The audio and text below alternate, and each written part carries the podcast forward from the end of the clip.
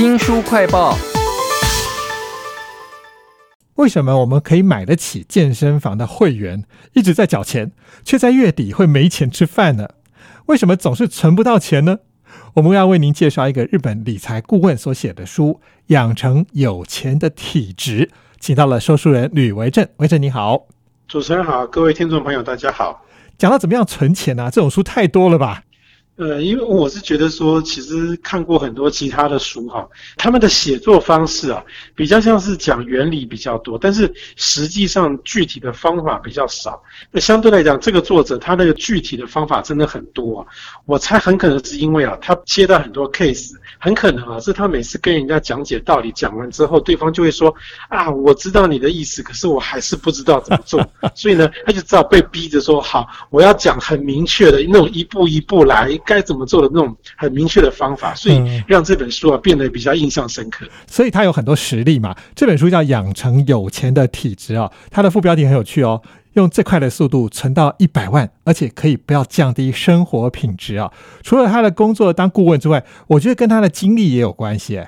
对他其实最开始只是做一个那种代书之类的这种行业啊，啊，结果后来因为碰到很多个案，会有一些跟理财有关的，那他就开始帮人家解决这种理财的问题。结果他们那个事务所的人就说：“诶，看起来你好像蛮适合做这一行的。”所以呢，他就开始帮人家存钱啊、理财这一行。然后呢，他自己发明了，就是待会会提到这种用三本存折来帮你存钱啊、投资理财的方法。然后呢，他可以在差不多十。十二年的时间就存到人生第一桶金啊，大概是一百万台币啊。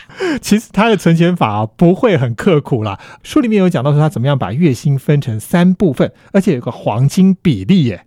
这个黄金比例啊，作者啊看过很多个案之后理出来一个头绪啊。如果说你平常这些呃一定要支出的部分占所有的收入啊百分之七十，然后呢投资理财的部分占百分之二十五，最后剩下百分之五啊是属于那种浪费啦、个人兴趣啊、想乱花钱这种七十五跟二十五的比例啊是最容易存到钱的。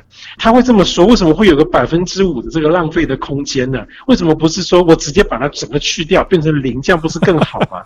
这个作者就说啊，如果你把自己逼到这种墙角，其实你会反弹的。就好像我们现在这些年强调那个减肥啊，绝对不能让自己太痛苦，因为你减肥太痛苦，最后就是你会吃的越多。所以说，这个理财也是这样一样的道理。这本书叫做《养成有钱体质》啊，其实讲到健身房这件事情，我自己跟我身边的人，很多人都是这样，花了那么多的月费，但都没有去，偷懒。变成浪费啊！作者对于这个健身房的会员费啊，有他独特的看法哎。啊，对，像这方面很多花钱啊，都可以套用一些这个心理学的概念啊。比方说像这个健身房会员费哈，啊，很多人缴了每个月的固定的费用，但是没有去啊。但是为什么想到这件事情，却不见得一定会去把它取消掉呢？除了本身觉得说可能去取消还蛮懒惰之外啊，还有另外一种心理学上的概念就是啊。我怕我去取消，我反而会损失更多，而这个损失更多，可能还包含说，也许我这个身体会变得更不健康。这种其实是一个很虚幻的概念，但是因为你害怕这种虚幻的东西，就反而不去做。另外还有一个很常见的情况，比方说我们去谈这个保险的保单，哈，大家都是很专心、很紧张，在这个情况之下，啊。你当然可以做出一个比较正确理性的决定啊，可是心理学告诉我们啊，你在做完这个决定的当下啊，你会开始放轻松，防卫心态啊就会变得比较低。这个时候啊，这些保险业务员往往突然蹦出一句说：“哎，那你要不要再加个什么东西啊？这很便宜啊，什么什么。”那这个时候，因为我们防卫心态变低啊，往往就会答应。哇，好有趣哦！没有想到养成有钱体质竟然跟心理学或者是防卫机制有关啊。那这本书《养成有钱》。体制里头其实还有很多很具体的阻碍我们存钱的陷阱啊，有哪些陷阱呢？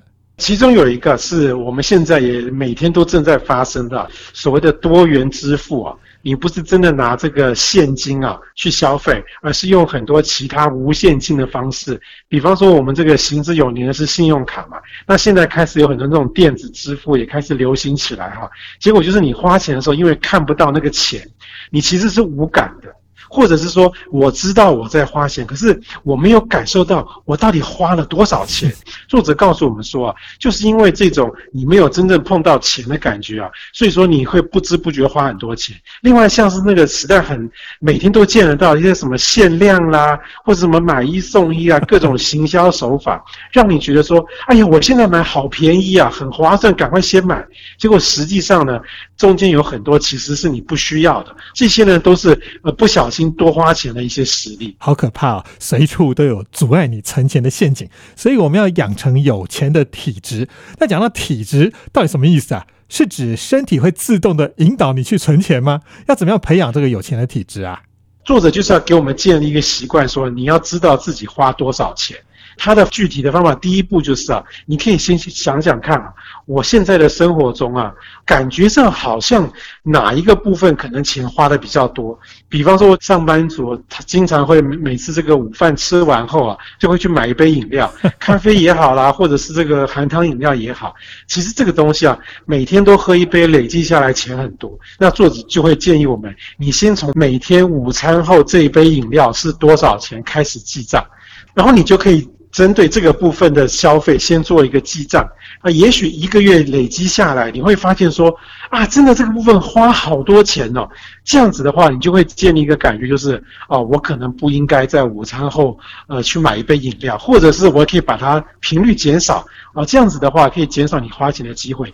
只要建立这样的一个观念啊，就是有钱体质的第一步。这个养成有钱体质啊，我觉得好像跟减肥一样，就是我们天天都要量体重嘛，就是要记账嘛。但是很多人就是懒得做这些事情嘛。那我看书里面，它有一些记账的方法是化成三份，而且好像比较容易记账。哦，对，那这个就是刚刚有提到这个加计三分法，就是这个百分之七十、百分之五跟百分之二十五的说法。这个方法比较简单的意思是说，哈，它不会真的去分类说啊，这是食物的支出啦，啊，这是交通费啦，哈，你分这么多类啊，其实有的时候真的蛮累的。它只简单分三类，第一类那个百分之七十就是你日常必定要的支出，简单讲就是我一定要吃饭嘛。那我回到家开电灯，那个电费是一定要的嘛？就是说，真的是你生活中啊绝对不能避免的事情，他们就把它归类成这个叫做消费类。然后呢，刚刚提到这个百分之五的呃所谓的浪费类啊，你其实不花这笔钱也可以，也许我就不看电影了。哎，其实是真的可以的，它可以归类成这一类。不过，当然作者也有前提啦，就是如果你真的很认真的认为不看电影的话是对你生命最大的伤害的话，如果真的这么想的话，它可以被归类成消费啊。所以他会举例啊，像很多这个人会养车，我们全家人都喜欢出去旅游的话，哎，你可能养车是重要的。可是如果说，养车并没有那么大的一个诱因，而且你可能又是住在那种都会区，你可能又有公车又有捷运，那也许你就不需要养车。就所以说，就是要做一个这样很明确的区分，简单分三类，这样子的话，其实会比较好记账。其实最后一个部分叫做投资啊，这部分一定要做，但是好像我们又不会花太多的比例在上面，养成有钱体质啊。我想除了前面的检查记账。